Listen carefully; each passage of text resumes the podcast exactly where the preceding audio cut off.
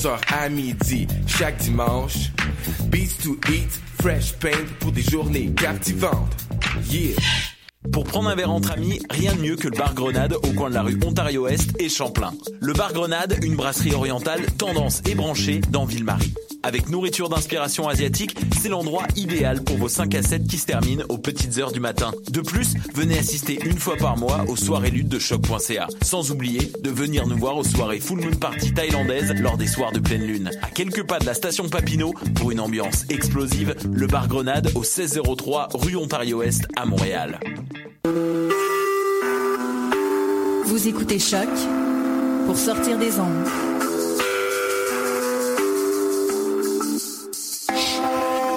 Podcast, musique, découverte. Sur choc.ca.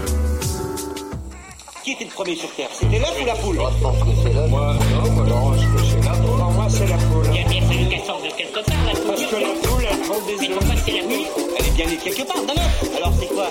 C'est l'œuf ou la poule? Bonsoir à toutes et à tous. Vous écoutez L'œuf ou la poule, l'émission de science sur choc.ca, la radio web de Lucam. Alors à l'animation ce soir, Damien Grapton. Bonsoir Karine. Bonsoir Damien. Et moi-même, Karine Mona. On est dans les studios avec Élise Caron-Baudouin. Bonsoir. Bonsoir. Nadia Lafrenière et Stéphanie Chang. Bonsoir. Bonsoir. Alors Élise, pour ta chronique toxicologie environnement, tu as fait tes recherches sur les mines abandonnées. J'ai fait ça. Et Nadia et Stéphanie, pour la chronique mathématique, vous faites le lien entre les réseaux de connaissances et de distance entre deux personnes. Et avec ça, vous nous rappelez notre euh, dernière émission en direct sur le coach surfing. Et donc, nous avons réalisé une entrevue avec Danny Plouf sur le scepticisme en sciences. Et en fin d'émission, on annoncera trois événements scientifiques pour les prochaines semaines s'il nous reste du temps.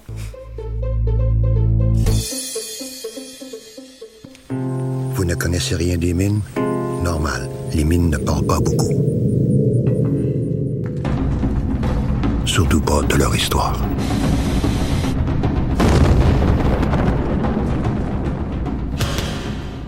Et on commence tout de suite avec Élise Caron-Baudouin pour la chronique environnement et toxicologie. Et ce soir, Élise, tu nous parles des mines et des sites miniers abandonnés. Oui, donc euh, bonsoir tout le monde. Donc euh, le 18 mars dernier, le journal Le Devoir publiait un article exposant un problème récurrent au Québec, donc la restauration des sites miniers qu'on dit abandonnés. Donc dans cet article, on apprenait que la facture assez salée, merci, pour nettoyer euh, les quelques 700 mines orphelines au Québec s'élevait à 620 millions de dollars. Donc l'annonce a été faite par le gouvernement Couillard et son ministre des Finances qui a décidé de prendre en main la restauration de ces sites miniers. Donc l'objectif, et je cite, c'est de mettre en œuvre un plan d'accélération de la restauration des sites miniers abandonnés. L'objectif de réduction du passif environnemental en lien avec les sites miniers passera donc de 50% à 80% d'ici 2021-2022. Donc, face à la perte d'engouement pour le plan Nord, euh, le gouvernement Couillard a décidé d'investir cet argent-là dans le nettoyage des sites miniers, donc pour stimuler l'économie des régions minières face à la baisse des prix de ces matières premières à l'échelle mondiale. Et c'est quoi les risques sur l'environnement d'un site minier abandonné? Parce qu'on penserait que s'il est abandonné, il n'y a plus de risques. Oui, c'est une bonne question. Donc, en fait, les sites miniers abandonnés par les compagnies d'exploitation, euh, c'est pas juste une question de savoir-vivre, premièrement, puis de ranger ses affaires quand on s'en va. hein. Donc, ces compagnies-là, c'est un peu comme ton coloc fatigant qui laisse traîner de la vieille bouffe dans sa chambre puis la laisse pourrir. Donc, les sites abandonnés dont les déchets sont mal ou pas gérés euh, du tout ont comme conséquence ce qu'on appelle le drainage acide minier, ce qui est vraiment pire qu'une odeur désagréable ou un paysage semi-post-apocalyptique de ton coloc. Donc, le drainage acide minier, qu'est-ce que c'est? Donc, ça survient lorsque les déchets de l'exploitation minière sont laissés exposés à l'oxygène de l'air ambiant et de la pluie. Donc, l'oxygène qui, qui est présent dans l'air et dans l'eau va oxyder les résidus miniers qui contiennent normalement beaucoup de fer et de minéraux euh, sulfurés. Donc, au début de ce processus, il va avoir lentement production d'acide sulfurique, ce qui aura comme conséquence de diminuer le pH dans l'environnement et euh, de solubiliser plusieurs métaux lourds. On peut penser au fer, au plomb, à l'arsenic ou encore le mercure. Donc, plus le pH diminue et devient donc acide, plus la réaction va être intense et rapide. Puis en plus, il y a certains micro-organismes dans le sol, comme des bactéries qui peuvent survivre dans des conditions particulièrement acides, euh, vont contribuer à accélérer le drainage acide minier grâce à leur pouvoir euh, oxydateur. Donc, les conséquences environnementales du drainage acide minier sont nombreuses. Euh, les métaux lourds solubilisés dans l'eau de drainage sont bioaccumulés dans les organismes et sont hautement toxiques pour eux. On assiste aussi à des effets cumulatifs parce qu'il y a plusieurs métaux lourds différents qui sont présents. Donc, la croissance des algues, la santé générale des poissons vont être grandement affectées. Il y a aussi la pollution acide, donc qui va être responsable de la mortalité de plusieurs espèces de plantes, d'insectes, de poissons, soit par un effet direct sur leur santé ou la dégradation de leur habitat naturel. Donc, il faut savoir qu'il y a peu d'espèces qui peuvent survivre à des pH qui sont inférieurs à 5. Il n'est pas rare que euh, le pH va atteindre 2 ou 3 dans le cas grave euh, de drainage acide minier. Donc, un site minier abandonné qui est victime de drainage acide minier est vraiment très caractéristique. Donc, c'est un paysage un peu lunaire avec des dépôts de couleur rouille avec une forte odeur de fer et de soufre aussi. Et j'imagine pour compléter le tableau qu'il n'y a pas seulement au Québec qu'on retrouve des sites miniers abandonnés. Non, en effet. Puis récemment, euh, en novembre 2015, euh, vous avez peut-être entendu ça aux nouvelles. Donc, il y a un barrage minier de la compagnie Samarco qui s'est rompu au Brésil et qui a libéré 60 millions de mètres cubes de déchets miniers dans le fleuve Rio Doce. Puis en plus des conséquences environnementales désastreuses, donc cet accident a détruit un village au complet et a tué 19 personnes. Donc la boue des déchets miniers s'est même déversée dans l'océan Atlantique sur 650 km. Il y a 280 000 personnes qui ont été privées d'eau à la suite de la tragédie. Puis au début du mois de mars 2016, euh, donc tout récemment, le gouvernement brésilien a signé une entente de 8 milliards de dollars avec la compagnie fautive pour dédommager les populations touchées. Et pour revenir au Québec, il n'y a pas d'obligation légale euh, pour les minières de nettoyer les sites miniers? Donc avant 2013, effectivement, il y avait les compagnies minières n'avaient pas d'obligation légale. Puis elles ne devaient pas non plus fournir des garanties financières pour démontrer que la compagnie pouvait réaliser des travaux de restauration des sites miniers une fois l'exploitation terminée. Donc, c'est pour cette raison qu'on se retrouve aujourd'hui avec 700 sites miniers à nettoyer, puis que la facture va être payée par nous, les contribuables québécois. Donc, en 2013, il y a une loi qui a été adoptée et, et maintenant, les entreprises minières doivent fournir un plan de nettoyage puis un engagement financier qui correspond à 100% des coûts de restauration. Donc, malgré ce trou dans notre budget national, j'ai quand même réussi à nous dénicher une bonne nouvelle. Alors, on n'y croyait pas. Je sais. Donc, certains vont trouver que la chute euh, du prix des minerais, c'est pas vraiment une bonne nouvelle pour l'économie. Mais moi, je pense plutôt que c'est le contraire. Donc, euh, en effet, pour cette raison, c'est pour cette raison qu'une si grande portion du budget normalement attribué au plan Nord qui a été redirigé vers la restauration des sites miniers, qui, euh, contrairement au plan Nord initial, n'aura que des conséquences positives sur l'environnement. Eh ben, merci. On continue avec notre entrevue avec Danny Plouf. Donc Danny Plouf a passé un, a obtenu un doctorat en physique, mais aussi un post-doctorat en physique à McGill spécialisé en agriculture. Mais il a quitté la recherche pour être enseignant au Cégep désormais. Et depuis longtemps en parallèle, il était communicateur scientifique et il est entre autres auteur du blog lesceptique.ca. On l'écoute nous parler de scepticisme en sciences. Bonjour Danny. Bonjour. Alors aujourd'hui, tu vas nous parler du scepticisme. Et par conséquent, ma première question, ça va être qu'est-ce que le scepticisme? Très bonne question. Euh, je dirais que la réponse très simple, c'est euh, d'exiger des preuves avant d'accepter quelque chose comme vrai. Donc, euh, ce qu'on fait en tant que sceptique, c'est que lorsque quelqu'un fait une affirmation, surtout lorsque c'est une affirmation qui semble extraordinaire, on demande de démontrer de, prouver que l'affirmation est vraie avant d'accepter cette affirmation-là, puis de la, ensuite la, transmettre. Donc, c'est c'est pas un doute absolu, c'est pas de, remettre tout en doute, mais c'est plutôt de, de, se positionner par rapport à, à ce qui est dit. Donc, c'est d'exiger, par exemple, que l'autre fournisse les preuves, euh, que l'autre démontre que son affirmation est vraie. Euh, mais il, faut faire attention parce que souvent, il y en a qui vont, prendre ça comme étant un doute absolu. Donc, un sceptique, c'est quelqu'un qui rejette tout. Aussitôt que quelqu'un n'accepte rien, c'est considéré comme un sceptique, mais c'est pas vraiment le cas. Puis aussi, le scepticisme, c'est pas non plus de l'appliquer dans toutes les sphères de notre vie.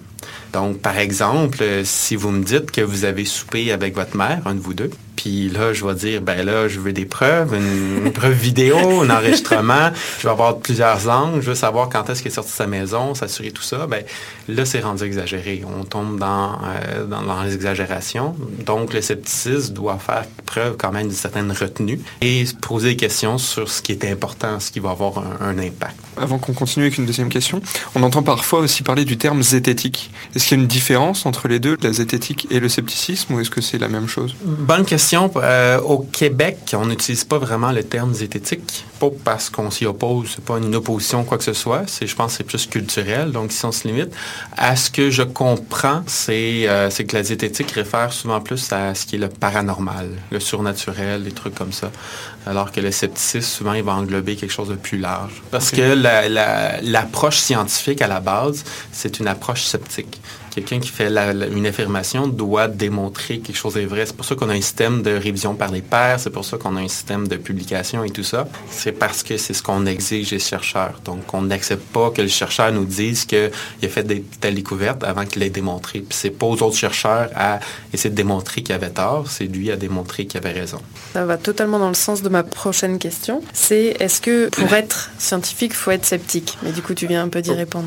Oui, oui, nécessairement. Pour être la science en tant que telle, c'est une discipline euh, sceptique. C'est une approche sceptique nécessairement. Donc oui, par défaut, on devrait être sceptique. Est-ce que ça veut dire que nécessairement tous les scientifiques vont arriver à la même conclusion? Non, parce qu'il n'y a pas dans le scepticisme pas une règle absolue. C'est pas une recette qui nous permet de trouver toutes les réponses euh, automatiquement. C'est pas comme le Google Search, euh, on va trouver les réponses exactes euh, du premier coup. Donc, mais mais oui, c'est si quelqu'un travaille pour démontrer que son affirmation est vraie, donc c'est une approche sceptique nécessairement. Et alors, j'ai le pendant de cette question-là. Est-ce que pour être sceptique, il faut être scientifique? Non, non, non. Ben, je veux dire, c'est une approche. Non, quelqu'un qui accepte à la base qu'il faut démontrer les affirmations avant de les accepter comme vraies, il y a une approche sceptique. Donc, un sceptique n'est pas seulement un scientifique, mais un scientifique devrait, en théorie, être sceptique. sceptique au départ. Alors justement, la, la démarche scientifique, c'est est-ce que c'est la même chose que le scepticisme ou est-ce que c'est bien deux choses séparées? Est-ce qu'on on peut peut-être en profiter pour rappeler un peu ce que c'est que la démarche scientifique? Euh, ben, la, la- la démarche scientifique, c'est une démarche sceptique. D'accord. Donc, nécessairement, lorsqu'on est scientifique, on doit faire la démarche. On pose une question et ensuite, on essaie de trouver une réponse. Puis, pour confirmer, pour appuyer cette réponse-là, on doit démontrer, on doit apporter une preuve. Donc, on doit faire de la recherche, on doit soutenir par euh, des données, des expériences, des calculs, etc., etc. Puis ensuite, on envoie ça à une revue. Aussitôt que tout ça est ramassé, on écrit un article scientifique euh, complet, tout ça. On envoie ça à une revue. Puis là, il y a des gens qui vont essayer de de vérifier s'il y a des, problèmes dans l'article, s'il y a des erreurs majeures. Euh, dans ce cas-là, si on trouve des erreurs, ben, on le renvoie aux, euh, aux auteurs qui, eux, doivent corriger. Et ça continue comme ça tant que les arbitres, les juges et les auteurs ne sont pas d'accord. Donc, ça on se retourne le- les papiers. Puis ensuite, aussitôt que c'est accepté, ben là, c'est publié. Mais ça ne se termine pas là, parce qu'il y en a d'autres qui peuvent essayer de reproduire l'expérience ou essayer de, le faire dans un contexte différent, euh, faire d'autres vérifications, etc., etc. Euh, donc, euh, il y a comme un processus, une dynamique qui s'installe. Il peut y avoir un débat parfois. C'est sûr que les débats- la plupart des articles ne mènent pas un débat, mais si c'est important, si c'est majeur, il va y avoir un débat. Donc, encore une fois, on va se poser des questions. On va essayer de remettre en doute les affirmations et on va essayer de le soutenir davantage. Ceux qui appuient cette hypothèse-là vont essayer de soutenir davantage donnant davantage de preuves, d'autres expériences, et d'autres vont essayer de démontrer que c'est faux. Donc, il y a une dynamique qui s'installe là, essayer de démontrer si c'est vrai. Puis, ben, ensuite, ça peut être accepté, y avoir un certain consensus. Mais même à partir de ce moment-là, il faut faire attention parce que je fais comme une petite erreur dans ce que je dis. Euh, je, vais- je vais me critiquer. Non, c'est sûr, euh, avant d'accepter quelque chose comme vrai, tu sais, mais c'est une vérité provisoire. Parce que peut-être qu'un jour, on va se rendre compte que ce qu'on pensait être vrai, ça ne l'est pas. Donc, on peut jamais être sûr. Le scepticisme, c'est un peu ça. C'est aussi d'accepter que on peut jamais être absolument sûr de quelque chose. La science, c'est pas vraiment une recherche de la vérité. Oui. On cherche pas à avoir une vérité absolue qui euh, amènerait la fin de la science et euh, plus se poser de questions et C'est- euh, d'avoir un les- état de béatitude. C'est d'avoir les meilleurs modèles possibles, les meilleures explications possibles, dans le but d'être capable de faire des prévisions, dans le but d'être capable de modéliser le monde dans lequel on est. Si le modèle fonctionne, peu importe, même si c'est la vérité en guillemets ou non, ben ça fonctionne. Par exemple, la gravité, ben, je suis pas mal sûr que dans 1000 ans, les, lois de Newton vont encore fonctionner. Parce qu'on l'a testé, retesté, retesté, retesté. Nos étudiants dans les laboratoires retestent encore, etc., etc. Puis ça fonctionne. Bon, on s'attend à ce que ça fonctionne encore dans, dans 20 000 ans, même 100 000 ans. Mais si jamais quelqu'un qui démontre qu'il y a quelque chose de faux là-dedans, ben on corrigera. Comme Einstein, il a emmené une précision là-dessus. Mais comme tu disais, le modèle s'est raffiné. Fait que, tu sais, la science, c'est plus essayer de modéliser dans le but de pouvoir prévoir ou expliquer quelque chose plutôt que d'être dans le domaine de la vérité. Donc, c'est un peu une erreur que j'ai fait euh, plus tôt. Des raccourcis qu'on prend pour euh, qu'on puisse euh, se comprendre aussi parfois ça m'amène à la question suivante. Comment est-ce qu'on peut euh, distinguer, quand on est sceptique, la science ou les sciences des pseudosciences? Est-ce qu'il y a une, démarche qui va permettre de euh, prouver que certains scientifiques appliquent bien une méthode scientifique versus d'autres qui vont se qualifier de scientifiques mais en fait sont des pseudo-scientifiques? Est-ce que tu veux la réponse facile ou la réponse compliquée? Ah non, bah, nous on veut toujours la réponse compliquée, la réponse ah, complète. La réponse complète, ben, c'est simple en fait. Euh, tu, tu, vas étudier dans le domaine, tu fais ton doctorat, après ça, tu fais un postdoc, puis après ça, tu fais de la recherche pendant 15-20 ans. Et là? Puis là, tu vas pouvoir euh, avoir une bonne idée, une bonne aperçu, un bon jugement de ce qui est euh, la bonne réponse.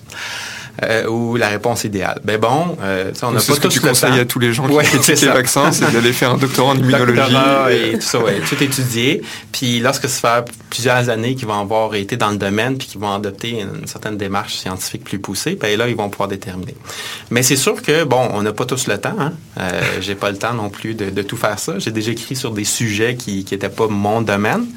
Euh, donc, dans ce cas-là, c'est essayer de trouver des fois l'avis de scientifiques qui sont indépendants, qui ne sont pas nécessairement des militants, qui ont une certaine euh, un sérieux dans leur démarche. Mais encore une fois, comment est-ce qu'on fait pour les trouver C'est pas nécessairement facile. Puis si on allait poser des, si tous les citoyens allaient poser des questions scientifiques euh, qui sont des experts, ils finiraient plus. Donc, c'est sûr que comment est-ce qu'on peut faire pour, pour, pour déterminer si quelque chose est vrai ou faux? c'est sûr que encore une fois, comme là, si on n'a pas un background scientifique, il y a quand même possibilité d'aller chercher dans les publications scientifiques euh, la réponse directement. Mais encore une fois, c'est un peu complexe parce qu'il faut connaître comment les publications scientifiques fonctionnent. Parce qu'il y a des publications scientifiques qui ne sont pas nécessairement bonnes, qui ne sont pas nécessairement rigoureuses, mais pour le détecter, ben, il faut être un expert. Dans ce cas-là, ben, le truc que je donne aux gens, c'est... Euh, euh, se fier entre autres à des organismes officiels. Si la NASA nous sort quelque chose, ou même Santé Canada en général sort de l'information, ou l'ONU, euh, habituellement, ça va être des sources d'information qui vont être relativement euh, quand même rigoureuses. parce que souvent, ils vont avoir plusieurs personnes, des experts sur les comités. donc, donc, ça fait en sorte que, bon, s'il y a plusieurs experts sur le comité, ben, on peut avoir une réponse qui va être un peu meilleure. Euh, ensuite, euh, comment je fais? C'est sûr, moi, je vais souvent parler avec d'autres scientifiques pour leur demander. Mais ouais, fouiller, je dirais fouiller dans la littérature scientifique un peu. tu, disais te fier aux instants officiels, par exemple. Alors ça, m'intéresse, ça, me permet de rebondir sur la deuxième partie de la question que je n'avais pas encore posée. C'est par exemple les, sciences naissantes. Et je pensais, euh, on s'y remonte un peu dans le temps, je pense que c'était dans les années 70, la synergologie est apparue, ça aurait pu être une science, une pseudo-science. À l'époque, on n'en savait rien. Euh, toi, tu as écrit un article d'ailleurs sur le sujet sur ton blog, le, le sceptique.ca. Et qu'est-ce qui a permis après euh, de, déterminer que c'était une pseudo-science, puisque maintenant c'est considéré comme ça. Oui. Puisque finalement, il y avait des instances officielles comme euh, les avocats au Québec ou, euh, je crois, la police de Montréal ou même d'autres polices. Jusqu'à il n'y a pas si longtemps. Voilà, jusqu'à il n'y a pas si longtemps, qui se fiaient à la synergologie. Oui, ben, merci beaucoup pour ton, ton commentaire parce que ça m'aide à préciser ce que je voulais dire. tu sais, les, le barreau, mm-hmm. c'est pas une instance spécialisée en non-verbal. C'est pas leur mission. Si S'ils si, font des affirmations sur le droit, je vais leur faire beaucoup plus confiance que s'ils font des affirmations sur le non-verbal. Quand je parlais d'instances officielles, je parle des instances officielles dans lesquelles il y a des experts sur le sujet donné à l'intérieur qui font un jugement. Donc, dans le cas du barreau, ce n'était pas le cas. Euh, en fait, pour la synergologie, ça se voyait relativement clairement, entre guillemets, que c'était plus une pseudo-science dès le début. Euh, entre autres parce que c'est quelqu'un qui l'a créé, euh, indépendamment, tout seul, ben, avec d'autres personnes, mais jamais qu'ils publiaient leurs résultats. Euh, ça s'est fait fermer. Euh, ils se donnent des formations, euh, ils font payer les gens pour obtenir l'information. Euh, c'est pas euh, c'est pas transmis, euh, c'est pas critiqué par l'extérieur. En fait, les synagogues ne cherchent pas la critique extérieure. Pour avoir un peu expérimenté. C'est pas nécessairement par- parce que c'est des mauvaises personnes. Ça, je vais être clair tout de suite.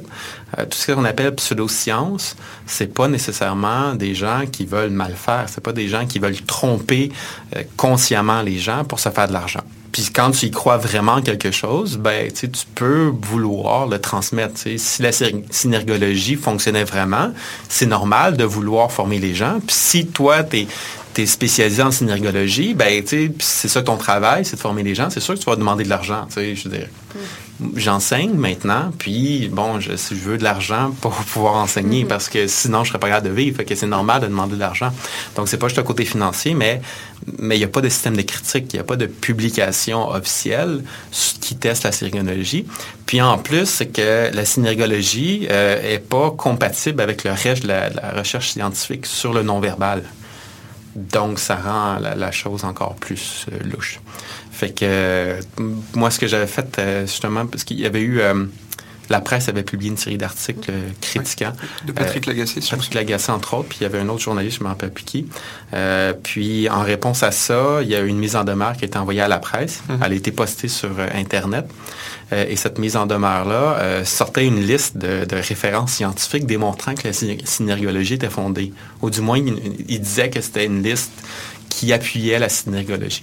Fait que moi, en tant que sceptique, j'ai dit, OK, peut-être que c'est vrai. Fait qu'on va aller fouiller ces articles-là. Fait que un à un, j'ai fouillé ces arti- articles-là, puis j'ai vérifié si vraiment ils supportaient la synergologie. ben, c'est un peu à ça à quoi je m'attendais.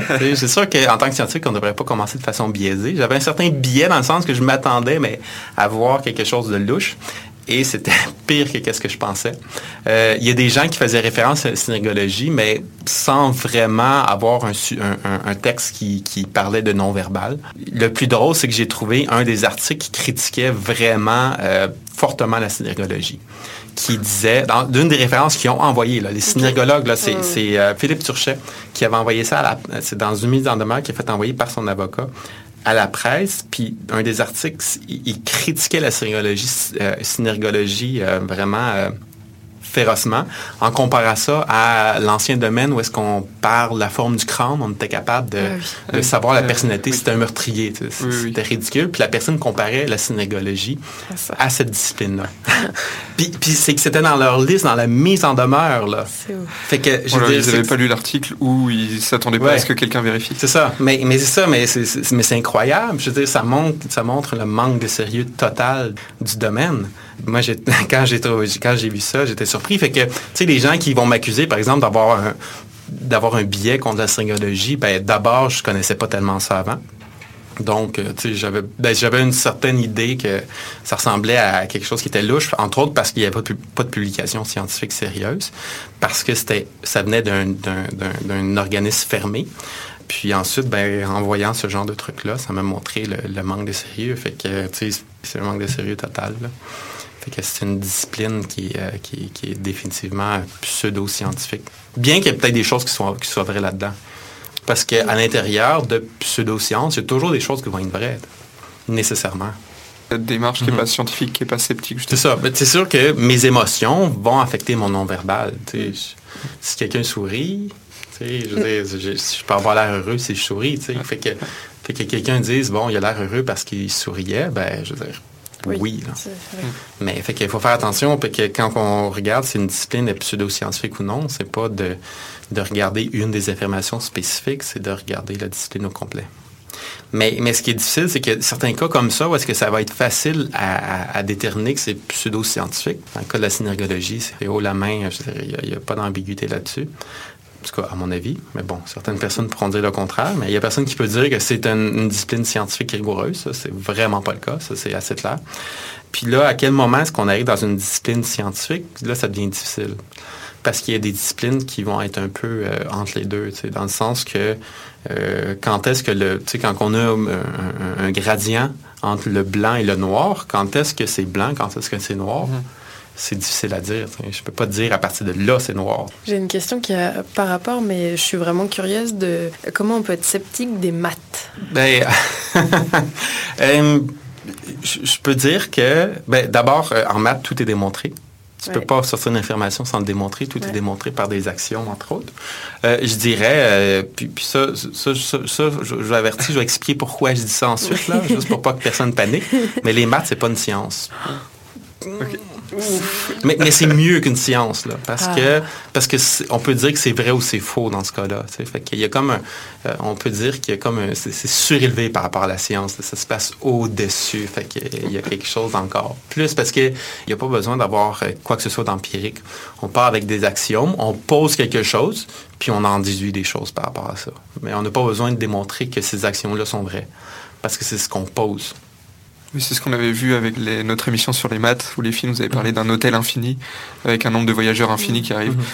On n'a pas besoin de démontrer que c'est vrai, il n'existe probablement pas d'hôtel infini dans le monde, mais on arrive à faire une démonstration mathématique avec ça. Mhm. C'est ça, fait que les, maths, c'est un système de raisonnement, de, poser des actions, mais de, déduire certaines choses. Fait que dans ce sens-là, c'est pas nécessairement une discipline scientifique. C'est sûr que tu peux, on peut l'appliquer à notre monde réel. on pourrait faire des statistiques, des trucs comme ça, mais il y a de l'application à notre monde. Mais fondamentalement, je dirais que c'est pas une science. peut-être qu'un mathématicien pourrait me convaincre que c'est une science. Ça dépend là à quel moment, comment on va délimiter la science, parce qu'il n'y a pas de délimitations qui sont extrêmement précises. Euh, mais c'est ça. Donc, je place les maths comme au-dessus de tout ça parce que je suis, j'adore les maths. Je trouve ça élégant, je trouve ça beau. Je suis un amoureux euh, du sujet. Fait que être sceptique par rapport aux maths, ben, je dirais, fais la démonstration. Ok, alors pour revenir au, scepticisme, être sceptique, c'est douter finalement de, remettre les choses en, en question. Et est-ce qu'il y a un danger à trop remettre les choses en question, à être hyper sceptique, hyper critique? Oui, ben il y, a différents phénomènes qui peuvent survenir. C'est sûr que, bon, on peut devenir un emmerdeur. Déjà, ouais, ça, ça, peut causer un problème social. Ça, c'est si on exagère un peu, un peu trop. Euh, en termes de, ben, c'est comme je disais, si vous me dites que vous avez soupé avec vos parents hier, ben, puis je dis, ouais, mais prouve-le-moi, bon, ça, ça donne rien. À un moment donné, il faut savoir aussi reconnaître qu'est-ce qui est important, qu'est-ce qui l'est pas. Fait que ça, ce serait un point. Sinon, un autre danger, c'est le scientisme des gens qui vont croire que la science peut répondre à toutes les questions. Hmm.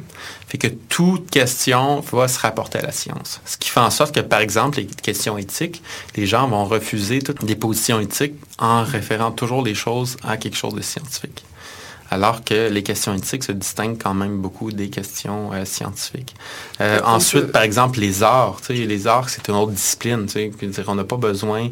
Les, les sciences peuvent apporter quelque chose aux arts, les arts peuvent apporter quelque chose à la science, mais il reste que savoir apprécier le beau euh, et tout ça, ben, ça reste que c'est différent. Fait que tout focuser notre vie juste sur la science comme étant la seule chose qui est pertinente dans les vies, c'est dangereux. Puis le scientisme, c'est que c'est prétendre que la science peut répondre à toutes les questions. Ce qui fait en sorte que euh, des fois, on, pousse un peu trop loin les, habiletés euh, scientifiques. Puis je dirais que un problème aussi au niveau du, scepticisme, c'est à force de voir des cas simples où c'est clair que euh, les affirmations sont erronées ou problématiques. Il y a un danger, c'est que des gens, puis je l'ai un peu vécu à l'époque, euh, j'essaie de faire beaucoup attention à ça, mais c'est qu'on vient qu'à avoir une surconfiance en nos habiletés de détecter qu'est-ce qui est faux et qu'est-ce qui est ah incorrect. Puis ça fait en sorte qu'il y a des gens qui vont euh, beaucoup, beaucoup critiquer énormément tout, tout, tout ce qui est en lien avec des domaines qui ne sont pas nécessairement scientifiques sans que ce soit faux. par exemple, la méditation, on, on sait que ben, en tout cas, selon ce que j'ai vu, c'est quelque chose qui fonctionne quand même pour apaiser l'esprit, pour changer, euh, pour transformer un peu le cerveau. Mais c'est que, étant donné que c'est associé à des religions et l'ésotérisme, il y a des gens qui vont attaquer la méditation, par exemple, ou euh, ces domaines-là. Mais, mais sauf qu'à la longue, ben, quand on se plante une couple de fois comme ça, puis qu'on se rend compte que c'était faux, là, on, c'est le contraire. Là. On se met à douter de plus en plus puis à faire attention sur nos affirmations. Donc, c'est ce qui vient difficile. C'est pour ça que, c'est moi, sur mon blog, je me suis mis à écrire euh, des textes beaucoup plus longs. Parce que j'avais tellement peur de, de, de, dire quelque chose qui n'était pas nécessairement faux ou pas appuyé. Ou, euh, je voulais tellement mettre les subtilités que ça m'amène des fois à, à, étendre le sujet pour être sûr que je suis le plus euh, rigoureux possible.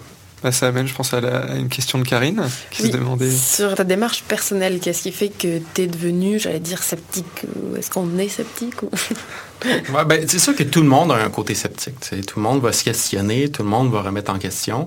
Euh, c'est juste que c'est pas tout le monde qui va avoir une démarche qui va être nécessairement très rigoureuse. Parce que, tu sais, mettons, ceux qui croient au complot, par exemple, ben, ils vont se considérer comme étant sceptiques. t'sais. Oui. Fait que c'est sûr que, bon, on, on a tous, on, on est tous avec un certain côté comme ça. Mais moi, quand j'étais petit, euh, j'étais quand même très naïf. Je croyais nécessairement à tout ce qu'on me racontait ou presque. Fait que je croyais aux ovnis, je croyais euh, aux fantômes. Je, je pensais de même déjà avoir vu un ovni chez moi, derrière, jusqu'à temps que je me rende compte que c'était des mouches à feu ou des lucioles.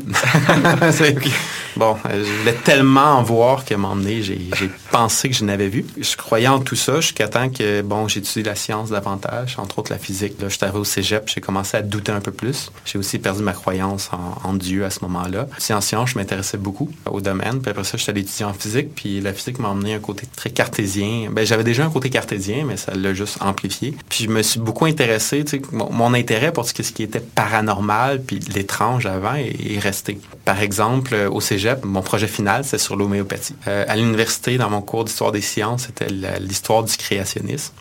Fait que Ah ouais. je choisissais toujours des, des sujets qui étaient un peu, qui sortaient un peu de l'ordinaire. Puis j'aimais dans mes cours de physique, j'allais voir des fois des personnes qui disaient qu'ils faisaient des, euh, des machines à, à mouvement perpétuel. Puis moi, mon but, c'était de savoir qu'est-ce qui clochait là-dedans. Parce que je savais que c'était pas possible. Que j'utilisais mes connaissances en mécanique, électricité, magnétisme essayer de deviner pourquoi ça fonctionnait pas. Fait que j'ai toujours un intérêt pour ça.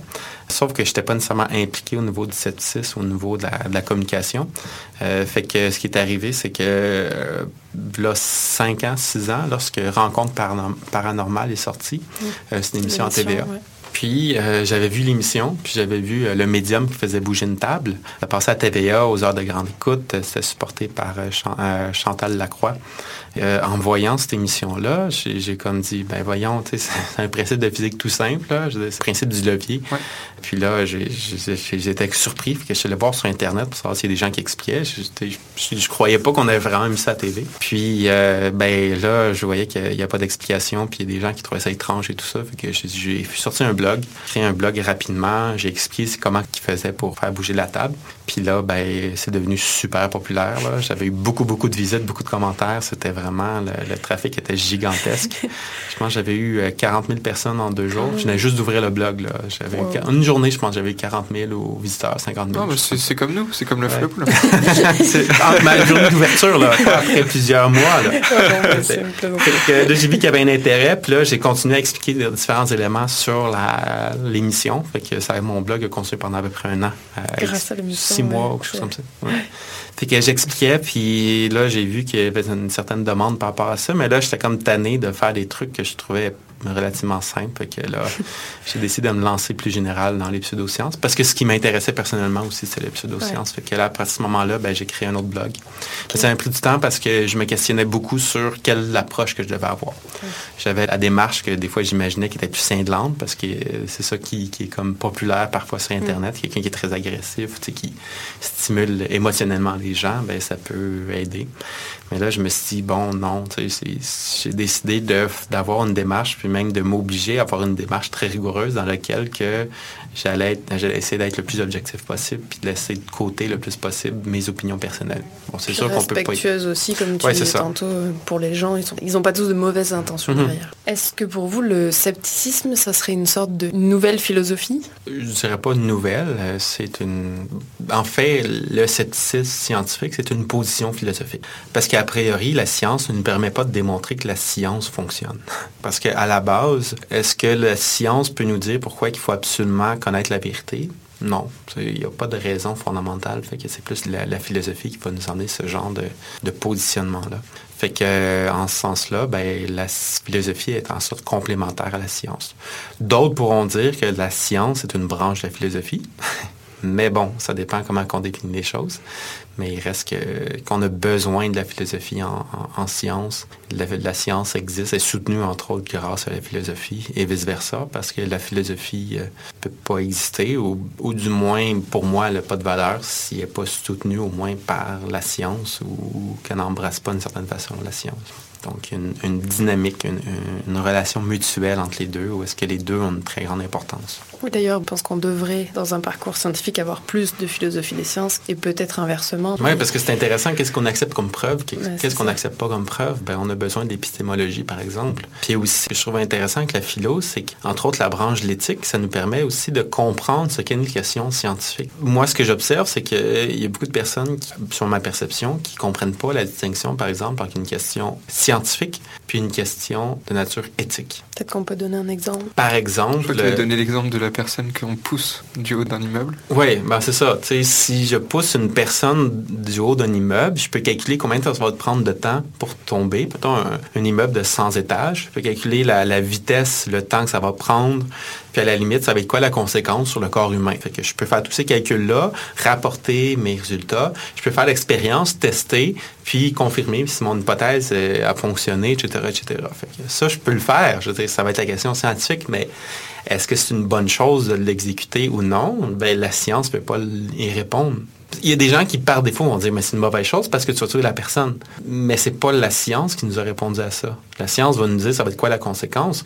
Mais est-ce que c'est mal de tuer? Est-ce que c'est une mauvaise chose de tuer une personne? Ben, pour la science, la, question n'a pas de sens. Parce qu'elle n'a pas de réponse absolue. Ça, va être basé sur des valeurs, sur des principes éthiques. Fait qu'il y a beaucoup de personnes qui, veulent répondre à partir seulement de la science à des questions éthiques. Alors que, qu'est-ce qu'ils vont faire? C'est qu'ils vont avoir leurs valeurs puis leurs principes éthiques derrière ça, mais ils vont faire semblant qu'il n'existe pas. Comme si, euh, par exemple, beaucoup de personnes qui vont se baser sur euh, le consensus ou qu'est-ce qui est majoritaire dans la société comme position éthique, puis ils vont considérer que ça, c'est la bonne position éthique, inconsciemment, puis après ça, ils vont faire leur choix à partir de ça. J'ai une dernière, dernière question pour toi. Tu nous parlais hein, de, l'origine du cerveau, de l'origine de ton scepticisme, au départ de tes croyances qui ont maintenant changé. Et euh, moi, j'ai une question pour toi qu'on se pose avec Karine depuis longtemps, c'est d'après toi, l'œuf ou la poule euh, Sûrement que tout le monde répond, tout le monde répond les deux. Hein? Quand... Ah non, on, on, fait une petite compilation des réponses. On, on ah ouais? euh, c'est partagé. Je dirais, euh, c'est un phénomène quantique dans lequel les deux existent de façon une superposition quantique. Où les deux coexistent. C'est ça, c'est une superposition quantique des deux états, de l'état poule puis l'état œuf. Est-ce que j'ai le droit de douter de ta réponse ou... Non. non, parce que parce qu'étant donné que j'ai un doctorat en physique, ben, c'est ça, on pas, on peut pas me remettre en question, sauf si tu as un doctorat en physique. Ah non. ouais, merci Dani d'être venu répondre à nos questions. On merci beaucoup. On visitera encore ton blog, le sceptique.ca. Merci beaucoup. Vous écoutez Choc pour sortir des ondes.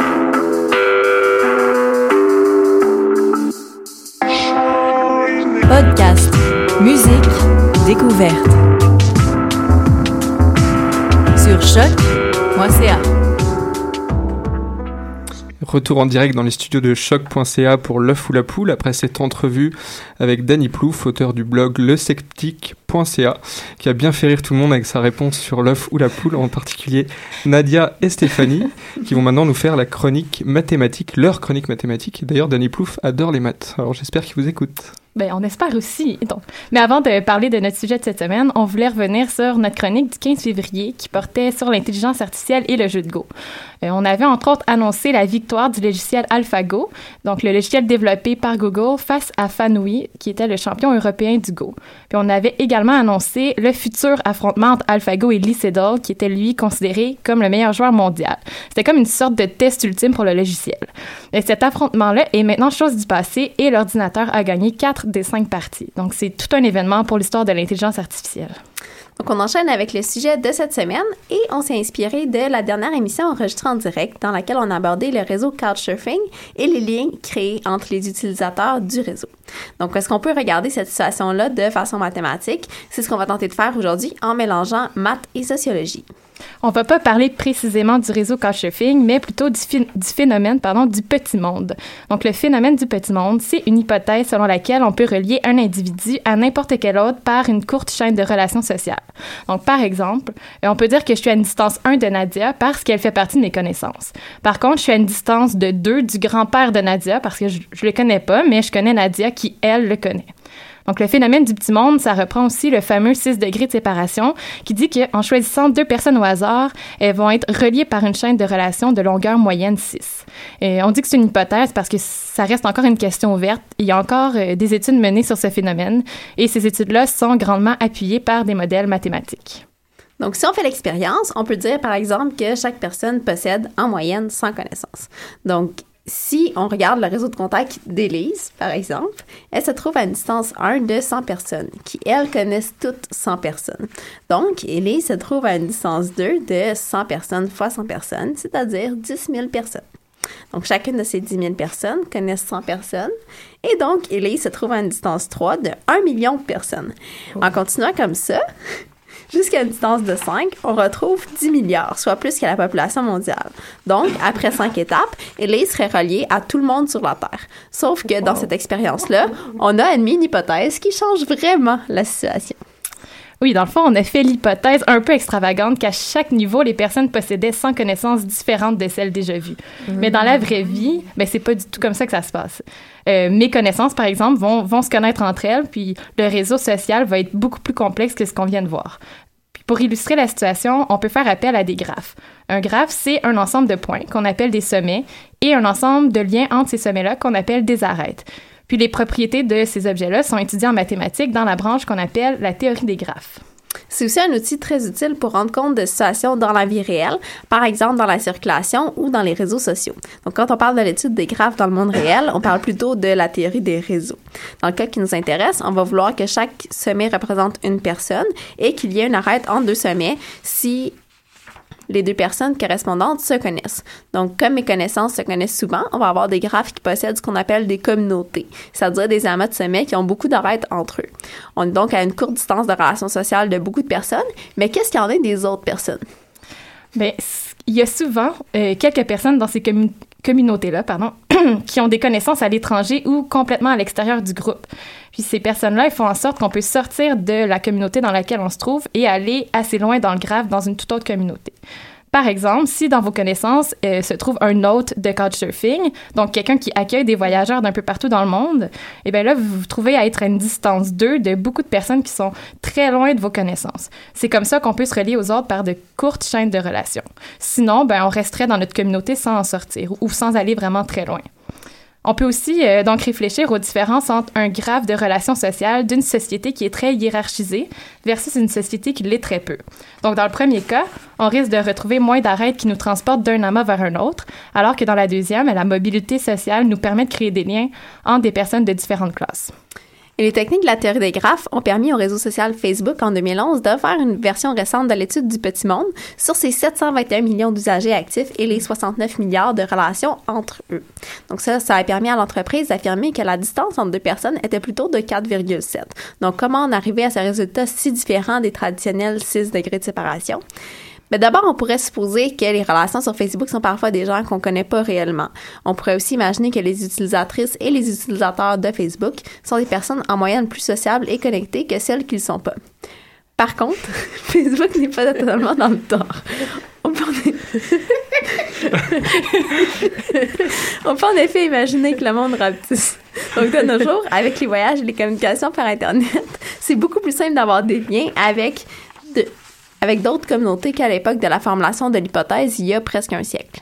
Puis le concept de degré de séparation a un équivalent à l'intérieur de certaines communautés professionnelles. Donc, par exemple, en mathématiques, on a ce qu'on appelle le nombre d'Erdos, qui est le nombre de degrés de séparation avec le prolifique mathématicien Paul Erdos. Donc, ce mathématicien-là a écrit dans les 100 dernières années plus de 1500 articles scientifiques avec 511 différents co-auteurs. Euh, on considère qu'il y a une relation entre deux personnes quand ces personnes-là ont publié un article qu'elles ont écrit ensemble. Donc, les 511 co-auteurs d'Erdoche ont donc un nombre d'Erdoche de 1 et leurs co-auteurs qui, eux, n'ont pas écrit avec Erdoche ont un nombre d'Erdoche de 2. Et on procède ainsi de suite. Mais même après avoir publié des articles en mathématiques, ben, il y a certaines personnes qui n'ont toujours pas de nombre d'Erdoche, malheureusement. Donc, en conclusion, la prochaine fois que vous serez en voyage puis que vous allez rencontrer l'ami de la sœur de la blonde de votre cousin, ben, vous pourrez vous dire que la situation peut-être pas si exceptionnelle que ça. Merci Nadia et Stéphanie. Et la prochaine fois, vous nous donnerez notre, votre nombre d'Erdoche. Ah. moi, c'est 4. Va falloir travailler encore très fort pour moi. Est-ce qu'on continue maintenant avec l'agenda de Karine? Oui, tout à fait. Alors pour terminer, on a trois événements. Donc en premier, vous pouvez participer au concours photo du 24 heures de science et cette année c'est sur le thème de l'empreinte écologique. Donc l'équipe est prête pour recevoir vos photos. Allez-y, vous avez jusqu'au 24 avril. Ensuite, ce mercredi 30 à 17h au centre de design à l'UCAM, vous avez un triple lancement, je cite, de l'équipe Microfiche qui allie art et science avec trois nouvelles collections de fiches sur l'astronomie, les volcans et les microfossiles. Pierre Chastenay sera là par exemple puisqu'il a aidé à l'élaboration des fiches d'astronomie. Et pour terminer, le cabaret scientifique ce jeudi 31 à 19h, Maison de la Culture Maisonneuve, toujours gratuit, sur les espèces menacées et le travail aux eaux de Grande Baie. Merci Karine, on va suivre ça de près. Il nous reste à remercier notre invité, Dani Plouf, toutes nos chroniqueuses, Nadia, Stéphanie et Élise. On vous retrouve dans deux semaines. Et la semaine prochaine, on reçoit Sarah Mathieu Chartier qui nous parlera de sa thèse sur les jeux vidéo, vidéo pardon, à des fins d'éducation à la sexualité. D'ici là, on vous souhaite une bonne semaine scientifique. Merci à Tristan qui est à la technique. Et à bientôt. Qui était le premier sur Terre? C'était l'œuf ou la poule? Moi, je pense que c'est l'œuf. Moi, non, moi, non, je pense que c'est la poule. Non, moi, c'est la poule. Il y a bien fallu qu'elle sorte de quelque part, la poule. Parce que la poule, elle prend des Mais œufs. pourquoi c'est la nuit Elle est bien née quelque part. Alors c'est quoi? C'est l'œuf ou la poule? L'œuf ou la poule